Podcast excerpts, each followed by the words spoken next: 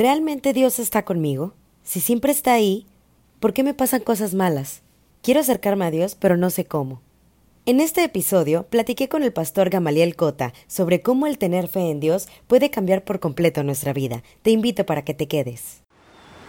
Hoy en día nos cuestionamos tantas cosas, pero casi nunca nos atrevemos a exponerlas. Nos aquejamos y quejamos diariamente por cosas que no sabemos o erróneamente asumimos saber. En el proceso de crecer, de lo que nos han dicho que debemos ser y hacer, solemos tropezar una y otra vez. Y lo seguiremos haciendo Total, es lo que le da sabor a la vida. Pero, ¿qué tal si nos damos una ayudadita? En este podcast hablaremos de todo un poco, pero más de aquello que nos dicen bonito o aquello que nadie se atreve a decirnos, o más bien, que no nos lo dicen como es. Esto es Jacqueline Rivas, el podcast.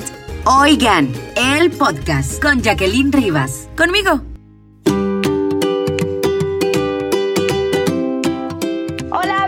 Bienvenidos a un episodio más de mi podcast y de verdad que yo estoy súper, súper contenta porque cada vez estoy logrando, siento yo, eh, llegar con más de esos mensajes de experiencias, de cosas que a mí me han servido en mi vida, de cosas que me han sucedido, cómo me he podido levantar y bueno, muchas cosas que creo que ustedes les pueden eh, venir a hacer muchísimo bien. Y el día de hoy me siento muy honrada por recibir en este podcast al pastor Gamaliel Cota. Él, a él yo lo conocí en Adulam, que es una iglesia para todos. Así es que, pues bueno, primero que nada y antes que todo, bienvenido, pastor.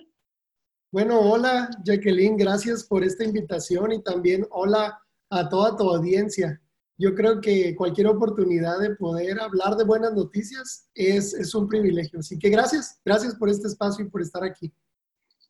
No, gracias a ti por, por aceptar la, invitación y gracias sobre todo, ahorita previo a empezar a grabar, estamos platicando un poquito acerca de, Adulam, que bueno, ahorita también vamos a, abordar ese tema de qué es Adulam y todo, porque yo quiero que realmente lo conozcan, pero bueno, eh, primero te digo agradecer por, por esta iniciativa que se tuvo hace ya algunos años de crear una iglesia para todos, donde todos cabemos y que a mí me vino a hacer muchísimo bien, les cuento. Normalmente las personas cuando nos acordamos de Dios es cuando más mal nos sentimos, cuando estamos pasando por alguna situación pues fea en nuestra vida, decimos, Dios mío, ayúdame, Diosito, ¿dónde estás?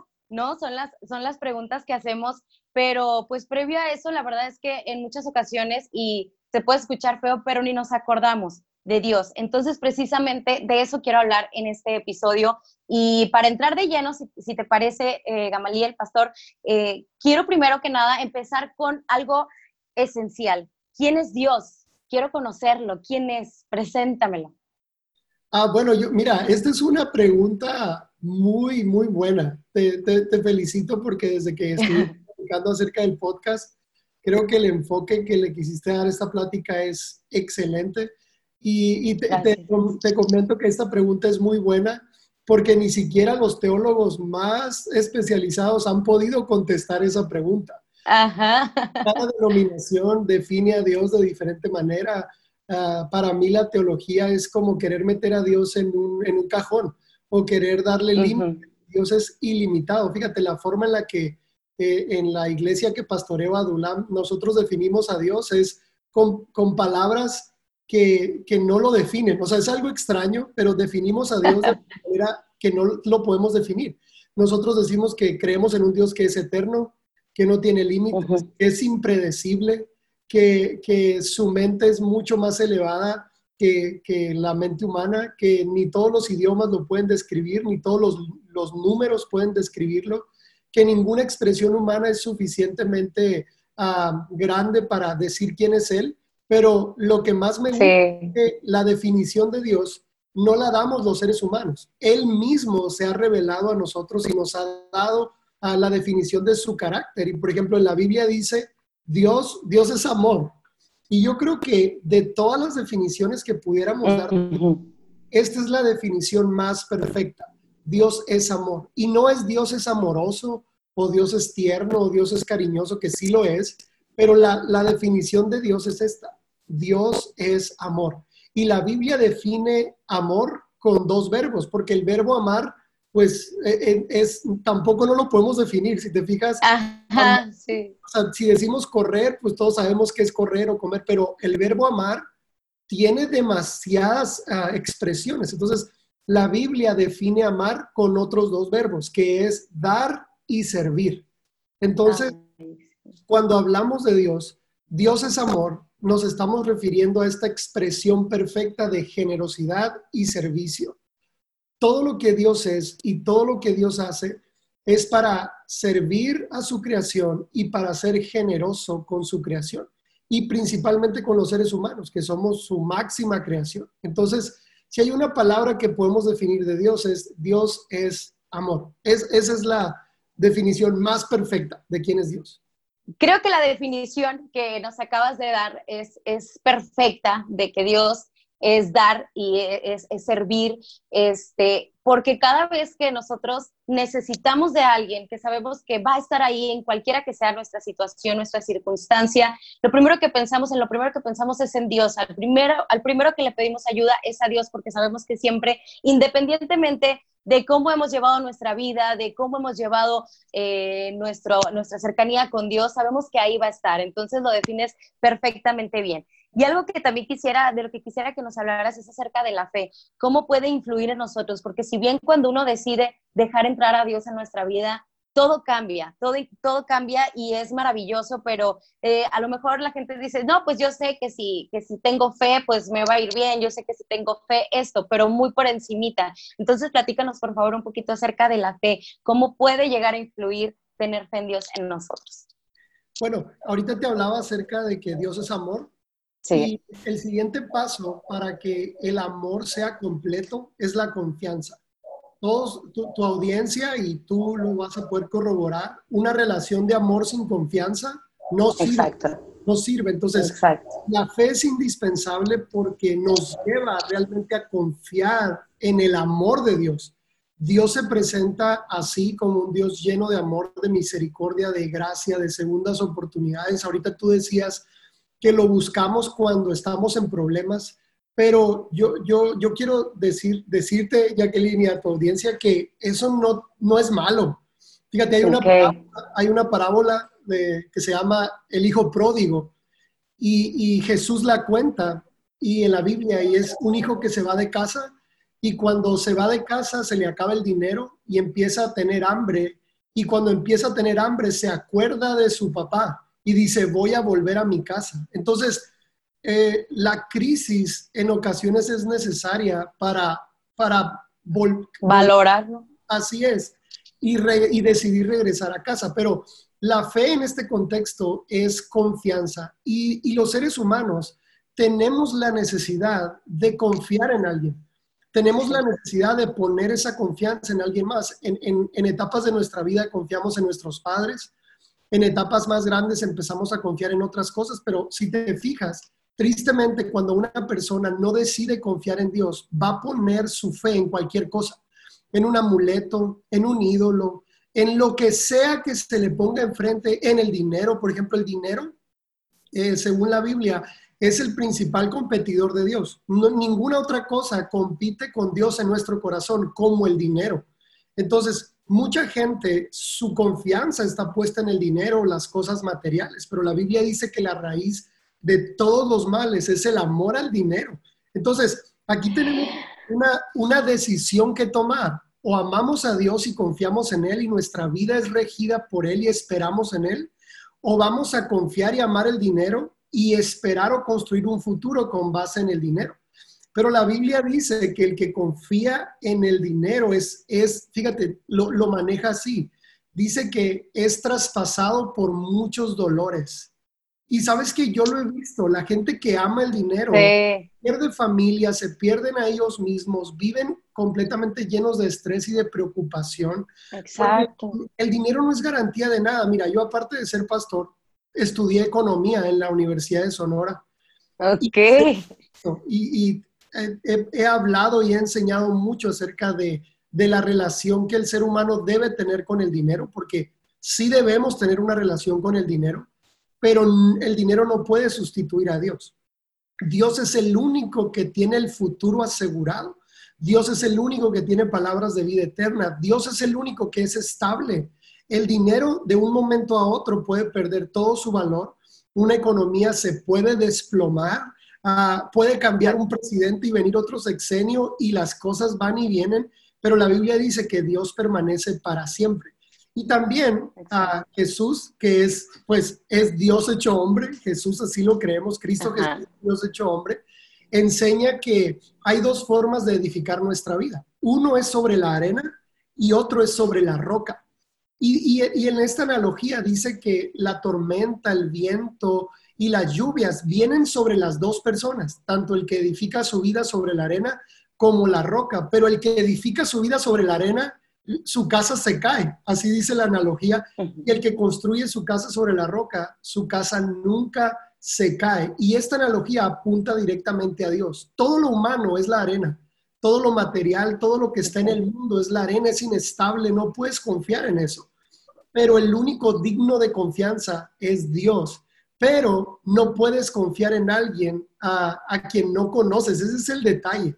Hay mucha gente que no empieza a confiar en Dios porque tiene un mal concepto de quién es Dios. Piensan que es un señor enojado con un látigo en la mano y hasta culturalmente tenemos esta frase de Dios te va a castigar o castigo de Dios, o esa enfermedad Dios te la mandó. Y sabes que Dios no es nada de eso. Dios no envía males, Dios no envía enfermedades, Dios no anda agobiando a la gente.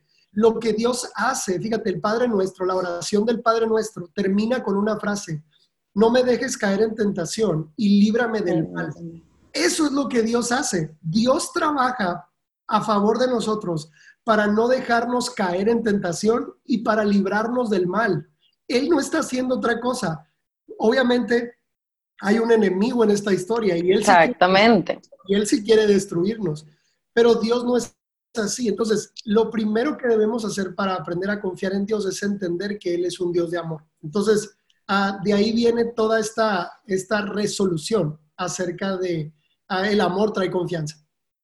Exactamente, y mira, con esto siento que me respondes un poco a algo que, siento yo que también es una de las preguntas que solemos hacernos cuando, te vuelvo a mencionar, estamos en este tipo de situaciones como feas en nuestra vida, porque decimos, si, si Dios siempre está conmigo, si Dios siempre quiere nomás el bien para mí, ¿por qué es que me pasan cosas malas? O sea, es uno de, yo creo, de los principales reclamos que podemos hacer de, de, bueno, quieres que confíe en Dios, pero entonces, ¿por qué me va mal? Entonces, ¿por qué me pasan estas cosas si Dios siempre quiere el bien para mí? Y como te digo, qué buenas preguntas, Jacqueline, qué buenas preguntas. Yo creo que estás, estás respondiendo a muchas preguntas que realmente las personas se hacen. Y bueno, te lo digo, uh, una, una de las cosas por las que sufrimos es por malas decisiones. En ocasiones culpamos a Dios y aún culpamos al enemigo de nuestra vida y ninguno de los dos tiene nada que ver. Y son situaciones que acarreamos con nuestras malas decisiones o, o no sé, o sea, por, por, por ah, tener conductas inapropiadas, porque sembramos incorrectamente. Mira, hay una ley en la vida que nadie se puede escapar de esa ley. Y la Biblia lo marca así perfectamente. Dice, todo lo que el hombre siembra, eso va a cosechar. Y esta es una realidad, o sea, todo lo que el hombre siembra, si siembras lo bueno, si eres generoso, si das amor, si reconfortas, si construyes con tus palabras, eso vas a recibir. Pero si haces lo contrario, también vas a cosechar eso. Y esto no es obra de Dios. ¿Por qué estoy enfermo y, comemos para matarnos a nosotros mismos, no? Exactamente. Sí, Es, es, eso te iba, te iba a comentar porque nosotros solemos echarle la culpa a Dios de todo lo que nos pasa, tanto bueno como malo, ¿no? O sea, porque si pasa algo bueno, gracias Dios, y así debe ser. Pero como mencionas, tomamos malas decisiones y entonces decimos, Dios mío, ¿por qué? O sea, Dios nos, siento yo que Dios nos da las herramientas, Dios nos da todo para que tú hagas las cosas. Pero también, este, digo yo, Diosito no puede estar todo el día a ver pendiente de en qué la vas a regar. O sea, Dios te da las herramientas, pero ¿cómo las vas a usar? Sí. O sea, hay que dejar de responsabilizar a Dios por las cosas que uno mismo decide hacer mal. Así es. Sí, y mira, lo, lo, dijiste muy bien. Dios nos marca un camino. Dios nos da una forma de vivir que es igual como te lo describí ahorita. Dios es amor y los que conocen a Dios, así dice el mismo texto, dice, el que no ama o el que no sabe amar no conoce a Dios porque Dios es amor.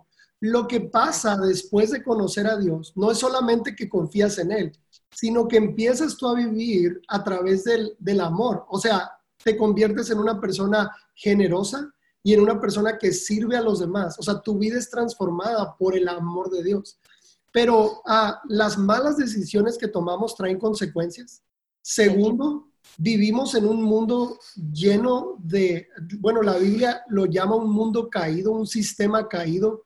Estamos rodeados de corrupción, estamos rodeados de, de, robo, de injusticias, estamos rodeados de todo eso y estamos expuestos a eso. Y mira, Dios no, no vino a librarnos del dolor. Dios lo que vino a hacer es, vino a traernos un camino en medio del dolor. O sea, lo hermoso de confiar en Dios es que aunque podemos estar rodeados de un contexto, no sé, agresivo o un contexto caído, a los hijos de Dios podemos ser felices porque Dios nos da un camino a través del dolor o a través de, de, la vida en la tierra, que la vida en la tierra es dolorosa, o sea, no podemos evitar el dolor bajo ninguna circunstancia. Alguien nos va a traicionar, cuando somos niños nos caemos, uh, no sé, tenemos una decepción amorosa, y eso no cambia porque la vida es así. Lo hermoso es que Dios no nos envía males, Dios nos rescata de esos males. Dice, uno de los salmos, que es uno de mis salmos favoritos, dice, Dios es el que saca del hoyo tu vida. Y, Dios es el que te Totalmente. da Dios es el que te perdona. Dios hace todo para nuestro beneficio. Mira, en ocasiones creemos que los mandamientos de Dios son para hacerlo sentir bien a Él. Pero sabes que Dios no necesita absolutamente nada de los seres humanos. Dios es es sumamente seguro. Dios nos da mandamientos para nuestro bienestar. Imagínate si solo cumpliéramos, Jacqueline, el mandamiento este que dice, no robarás. Si solamente cumpliéramos ese mandamiento, ¿cómo sería nuestra sociedad si ese fuera la base de, nuestro, de nuestra vida? No robarás nada ni cosas materiales, Exacto. Cosas del alma, no robarás. Imagínate cómo fueran nuestros sistemas de gobierno, policíacos, de justicia. O sea, viviéramos en una sociedad tan, tan agradable y tan llena de cosas buenas con un solo mandamiento. Incluso, incluso en, dices en los gobiernos y todo, pero incluso personalmente, o sea, es un solo mandamiento que abarca un chorro de cosas, pero no lo sabemos entender. Así es. Entonces, uh, los, males ah, existen por malas decisiones porque tenemos un enemigo. Hay mucha gente que no lo quiere ver, pero hay un enemigo. La Biblia dice que es el enemigo de, de nuestras almas y él vino para robar, matar y destruir. Ese es su estilo. Y claro que ataca personas y claro que quiere destruir personas, pero Dios utiliza, dice eh, la Biblia en Romanos capítulo 8, que, que todo nos ayuda para bien a los que amamos a Dios. Entonces, aún Dios es especialista en sacar un tesoro de, las cosas malas, de los, de los malos momentos, de las malas temporadas. Dios saca lo mejor de nosotros, pero solamente Dios puede hacerlo. Dios refina nuestra vida, Dios usa esta situación mala o tal vez el daño que alguien quiso hacerte para levantarte a ti y para fortalecerte a ti. Entonces, uh, Dios está, Dios trabaja para nuestro beneficio siempre. Y bueno, seguramente alguien que nos pueda estar escuchando ahorita puede estar pasando quizá por algún momento eh, pues triste o alguna situación incómoda o, vaya que no sea algo bueno, pues, ¿no? Para, para esa persona que quizá nos está escuchando. Y yo, yo creo, y el propósito principal de, de estos episodios de podcast es dejar un mensaje de, de, de, que todo puede mejorar, de que todo va a estar bien, de que pueden salir de, de cualquiera que sea la situación en la que estén. A veces cuando sentimos que hemos hecho mm, cosas malas, me refiero no precisamente a algo, pues literalmente que le hiciste, que robaste, que mataste, que hiciste, ¿no? Simplemente que uno eh, siente que no ha hecho bien las cosas para con Dios, que se ha olvidado de Él, que lo ha dejado en último, y a lo mejor ahorita necesita de Él, pero no sabe cómo cómo conectar, cómo llegarle, cómo, o sea, quiero acercarme a Dios, pero ¿por dónde empiezo? Si no he estado cerca de Él, si incluso a lo mejor pueden sentir que le han fallado a Dios, ¿cómo poder conectar con Él? ¿Cómo, ¿Por dónde empiezan? ¿Cuál es el camino que hay que seguir para poder acercarnos a Dios? Muy bien, mira, ah, eh, hay, hay, los seres humanos han querido construir por siglos un camino hacia Dios, ¿sí? Por siglos todos los seres humanos han querido llevarle sacrificios a los dioses o a Dios, han querido construir formas de vida y reglas y todo eso. Y nos hemos complicado mucho la vida, aquí Nos hemos complicado mucho la vida. O sea, hemos, hemos puesto tantas trabas para acercarse a Dios y tristemente muchas veces la iglesia se convierte como, como en un obstáculo y, y, no estoy refiriéndome de una mala manera, Ajá. sino que Dios se ha acercado tan hermoso a nosotros. Dios es el que nos buscó, Dios es el que vino y se hizo hombre en Jesús. Y, y, Dios hizo todo por nosotros. Es más, Dios nos sigue buscando. O sea, el ser humano, como tú decías ahorita, se le, nos olvidamos muy fácil de Dios. Nos olvidamos muy fácil de quién es, de, de, la necesidad que tenemos de Él. Él nunca se olvida de nosotros. Él vino a buscarnos. Dice la Biblia que Él vino a buscar y salvar lo que se había perdido. Y yo quiero quitarle a tu audiencia todas estas trabas y decirte sola, decirle solamente una frase estás a una oración de distancia de los brazos de tu Padre Celestial. Estás a una oración de distancia. Mira, a Dios le encanta que le digamos papá. Y es tan simple como decir, papá celestial, papá Dios, como le quieras decir, soy, preséntate, a lo mejor nunca has hablado con Él y quiero, quiero conocerte, quiero experimentarte, quiero hablar contigo. Y la Biblia dice que donde sea que pedimos que Él esté, Él se hace presente, siempre porque hay una conexión directa con cada ser humano. ¿Por qué? Porque el ser humano es un ser espiritual pasando por una temporada física. Esto, la vida, la vida terrenal es temporal y tan pasajera. La Biblia dice que es una neblina nada más. Entonces, estás a una oración de distancia. Ya Dios abrió el camino. No, no había forma de llegar a Dios. ¿eh? No, no hubiéramos podido okay. una relación con Él, con nada humano. No había, no había pago, sacrificio suficiente que nos otorgara tiempo con Él. Él vino y lo hizo todo a través de Jesús, a través de la vida de Jesús, del sacrificio de Jesús. Él nos perdona, nos redime, nos da una vida nueva y nos abre un camino directamente a su presencia. Entonces, estás a una oración de distancia. Así. Sencillo, fácil, cerquita. Así es. Entonces, pues bueno, eh, espero que, que a ti que me estás escuchando, que nos estás escuchando, si sientes la necesidad de acercarte a Dios, pues hagas esto que el pastor nos acaba de decir, simplemente una oración, la que más te guste, ¿verdad? La oración que a ti más te guste, con la que sientas que estás como más, más familiarizado, más cercano, bueno, la que a ti te guste, yo creo que eh, cualquiera nos va a abrir la puerta, facilita. fíjate, lo que, lo que más recomiendo en este caso es que sea una oración genuina de tu corazón. Obviamente la Biblia nos instruye de cómo orar, pero tristemente hemos tomado oraciones de la Biblia como palabras vanas. Dice, que la misma Biblia lo enseña que, que tomamos a partes de la palabra de Dios como vanas repeticiones, donde no entendemos lo que estamos diciendo y que solo repetimos por repetir. Y por cumplir. Por cumplir. Así es. Y eso, eso no funciona. Necesitas ser algo en corazón. Obviamente, por ejemplo, la oración del Padre Nuestro es mi guía de oración, pero no es mi oración. ¿Sí me explico? Ajá, sí, sí, sí, sí. el Padre Nuestro te va marcando como una receta, Jacqueline. Es, eh, no, sé si te gusta la cocina, a mí me encanta cocinar. Le he aprendido a agarrar el gusto. Le he empezado a agarrar el gusto. Porque, en mi casa, acá con mi esposa, el que cocina soy yo. Ella también. ¿En serio? Yo le robo la cocina porque me gusta mucho. La, Biblia, en, específico, vienen muchas oraciones. El Padre Nuestro, eh, el Señor es mi pastor, y hay, y hay oraciones hermosas, pero son recetas de oración. Debes convertirlas en tus palabras. Debes Ponerle tu sazón. Así es, ahí está. Es, tu sazón, es que, es que realmente saborees esas palabras y, y, que, y que salgan de tu corazón para Dios.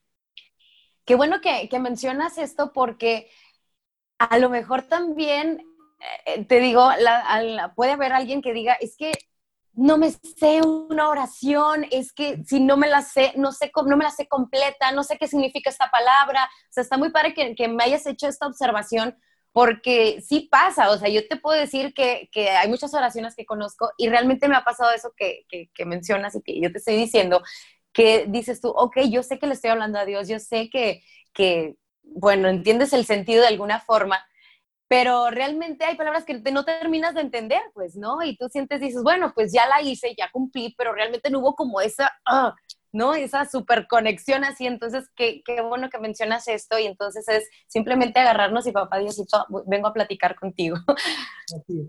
Sí, y bueno, pues estar, estar de esta forma ya conectando con Dios, eh, dejándolo entrar por completo a nuestra vida, nos va a cambiar totalmente la manera de ver las cosas, la manera de sentir todo lo que nos pueda llegar, lo que pueda pasar, bueno, más o menos, malo, lo que sea. Y em, hay muchas, muchas, en muchas ocasiones, o a lo mejor desde chiquitos hay cosas que se nos inculcan y dicen, eso no le gusta a Dios.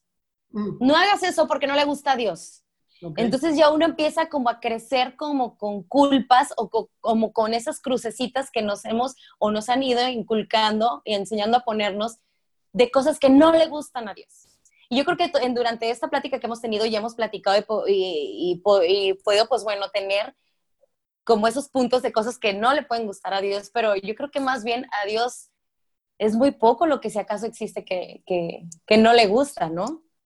Mira, ah, otra vez, ahorita lo, mencionábamos, ¿no? Los malos conceptos acerca de Dios nos traen distanciamiento. Creer que es enojado, dispuesto a castigarnos, eso ha afectado mucho nuestra concepción de Dios. Quiero empezar con algo respondiendo a esto de qué no le gusta a Dios. Para empezar, Dios es inofendible. O sea, no puede ofender a Dios porque Él tiene una autoestima perfecta, Él no es inseguro, Él, él no es vanidoso, él, él no es manipulador te lo decía ahorita, él no necesita nada. Sí. Él tiene todos los recursos posibles, tiene toda la adoración. O sea, ¿qué, qué, diferencia le va a hacer si un ser humano se porta bien o no? O sea, realmente Dios es inofendible. Pero Dios es muy severo con el pecado. Como, como tú y yo fuéramos severos o, o estuviéramos enojados con una enfermedad que está acabando con un ser querido.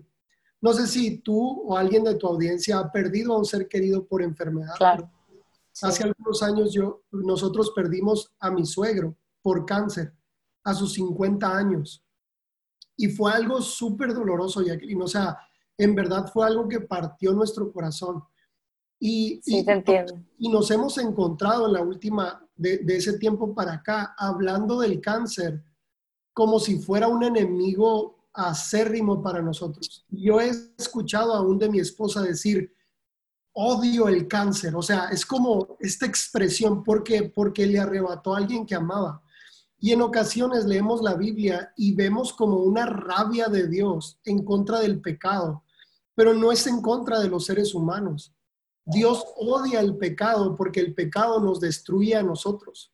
Es por eso, y, y te lo repito, los mandamientos de Dios no lo benefician a Él, son para nuestro beneficio, son para, para que a nosotros nos vaya bien. Todos los mandamientos que Dios nos dejó, imagínate, no robarás, no dirás mentiras, o sea, son mandamientos tan básicos que nuestra humanidad, nuestras sociedades fueran tan distintas si obedeciéramos, honra, honrar a nuestros padres y, cosas, cosas. Algo tan básico, ¿no? O sea, tan sencillo que debería ser. Pero Ah, cuando hablamos de, mira, si ahorita te lo explicaba, Dios es amor y el que conoce a Dios empieza a vivir una vida de amor. Entonces, si hay algo que puedo definir como pecado, es todo lo que está inspirado en lo contrario al amor. Y lo contrario al amor no es el odio, lo contrario al amor es el egoísmo. Si amor es servir y dar, o sea, eso es amor, pues lo contrario es egoísmo, es vivir para ti mismo. Mira, por ejemplo, ah, la infidelidad en el matrimonio, que, es, que es algo que aún socialmente se sigue viendo un poco mal. Antes era todavía mucho más marcado. Peor. Ajá. Pero siento que ahora como que se ha, no sé, hemos sido más flexibles socialmente hablando. Se ha ido relajando. que no debería, ¿eh? Que no debería. pero, pero hablando de, de, la, de, la infidelidad matrimonial, por ejemplo, uh, la, la raíz de la infidelidad matrimonial es el egoísmo, porque la pareja está buscando su propio beneficio. Empezó a pensar por él mismo, dejó de pensar en su esposo o en su esposa y en sus hijos, en su familia. Y como pastor me ha tocado restaurar matrimonios donde, por ejemplo, el, el esposo que en algún momento fue infiel y perdió a su familia y me llega a decir es que tenía la plenitud de mi vida con mi esposa y con mi familia, pero me fue más fácil pensar en mi propio placer o en mi propio beneficio. Entonces, si podemos definir algo que a Dios no le gusta, es todo lo que está inspirado en el egoísmo, porque todos los pecados están inspirados en el egoísmo. ¿Por qué la gente roba? Porque por, el egoísmo. Exacto, sí, sí, sí. La gente miente por el egoísmo. Porque hay corrupción, por el egoísmo. ¿Por qué los matrimonios se deshacen? Por el egoísmo. Porque hay traiciones, por el egoísmo. Buscando beneficio propio. Así es. Cuando una persona vive para sí, va a ser miserable.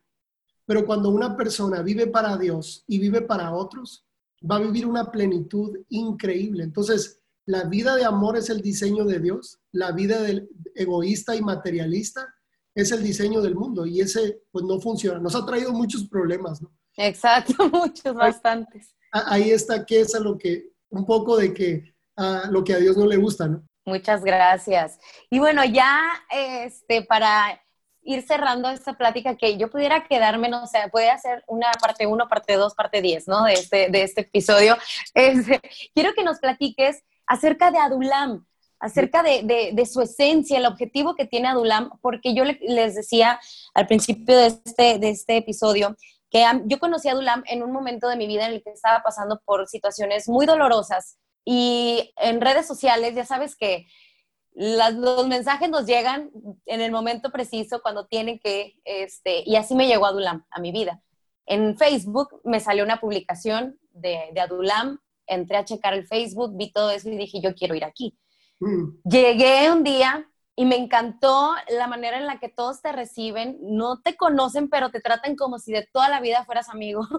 Este, y eso me gustó muchísimo. la, la, manera en la que aquí el pastor Gamaliel eh, lleva la, la, la, prédica, que platica, que habla con todos nosotros, es una manera en la que todos podemos entender. Es, es, es de las cosas que más me gustó porque yo sentía, le decía ahorita que sentía que están hablando directamente conmigo y obviamente pues el mensaje es directamente para la persona que esté ahí, seamos 10, 100, 200, los que seamos, ¿no? Pero fue algo tan personal y yo sentí que llegué y escuché lo que necesitaba escuchar en ese momento. Me gustó muchísimo también las alabanzas, mucho, me gustó mucho eh, bailar, brincar, o sea, es, es, algo, es una experiencia impresionante que la verdad yo no había tenido la oportunidad de, de conocer antes hasta que llegué a Adulam. Entonces ya para cerrar este capítulo, este, por favor, platícanos acerca de, Adulam, perdón. Adulam es una comunidad de fe. Eh, en otros contextos se le denomina iglesia. Claro que también es una iglesia, pero a mí me gusta definirla como una comunidad de fe, donde, donde compartimos nuestra fe en, Dios, obviamente, donde vivimos que nuestro, nuestra visión es amar y servir. O sea, esa es la visión de, de, como iglesia, es la, la, visión que tenemos. Una iglesia joven, ah, tenemos, tenemos seis años desde que eh, plantamos esta iglesia, la empezamos desde cero, mi esposa y yo con un grupo de amigos y ha crecido mucho. Gracias a Dios, ahora ya somos más de mil personas que nos reunimos, a, bueno, ahora por, por redes sociales, pero antes eh, eh, presencial y nuestra intención es ser un puente entre el cielo y la tierra. Ahorita, ahorita te comentaba acerca de, de, ah, estos caminos que el ser humano ha querido ah, hacer hacia Dios. Y, muchas veces vemos caminos muy escabrosos o muy difíciles que nosotros mismos nos ponemos. Y Apulam quiere realmente ser un, puente eh, ah, pavimentado, un puente derecho, un puente sencillo. Queremos ser un puente entre el cielo y la tierra para todas las personas, donde no haya trabas para acercarte a Dios, donde no haya requisitos, donde no haya, ah, no sé, estos, estos, estos uh, formas de pensar extremistas y, y donde entendemos que Dios es un Dios cercano, un Dios que está con brazos abiertos y dispuesto a amarnos y perdonarnos y restaurarnos y darnos una vida nueva. Entonces, nos esforzamos por eso.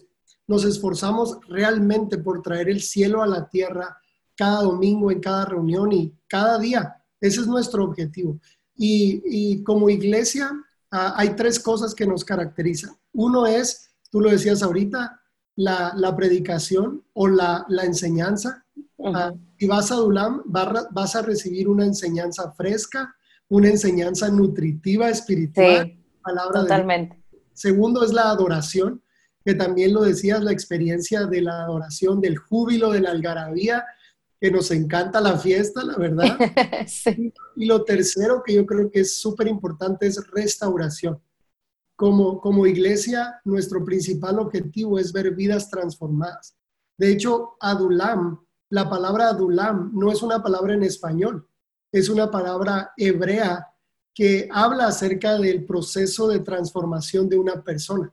Adulam en la Biblia era una cueva donde David y sus valientes se refugiaron, fue, fue como su centro de entrenamiento y la historia dice que entran de una manera muy mala, endeudados y tristes y amargados, y salen transformados. Entonces. Pues totalmente así, así, así entré a Dulam y así salí. Y eso queremos, eso queremos, vidas transformadas, vidas que se conectan con Dios y, y, hacemos todo para, para hacer un puente, para hacer un puente entre el cielo y la tierra. Y de las cosas que más me, me llamaron la atención y me gustaron, sobre todo de Adulam, es que lo mencionamos también ahorita, pero es importante decirlo. No importa la religión que tú, con la que tú hayas crecido, no importa la religión que hasta hace poco hayas predicado. En Adulam no te preguntan al llegar, a ver, ¿cuál es tu religión? Claro que no. O sea, yo, es lo que yo sentí, es lo que yo viví, se los digo por experiencia propia. O sea, llegas y así, o sea, en cuanto llegas tú sientes que eres bienvenido independientemente de, como les digo, de cualquier religión que tú hayas predicado. Entonces, yo creo que todos cabemos en Adulam y me decías ahorita precisamente que ese es como su, su lema, ¿no? Su, el eslogan. Así es, una iglesia para todos. Y tienes mucha razón, Jacqueline, todos son bienvenidos. No importa la historia, el trasfondo, los errores, cuántas veces te hayas caído, ah, no importa nada de eso, porque queremos representar el corazón de Dios, porque Dios es así.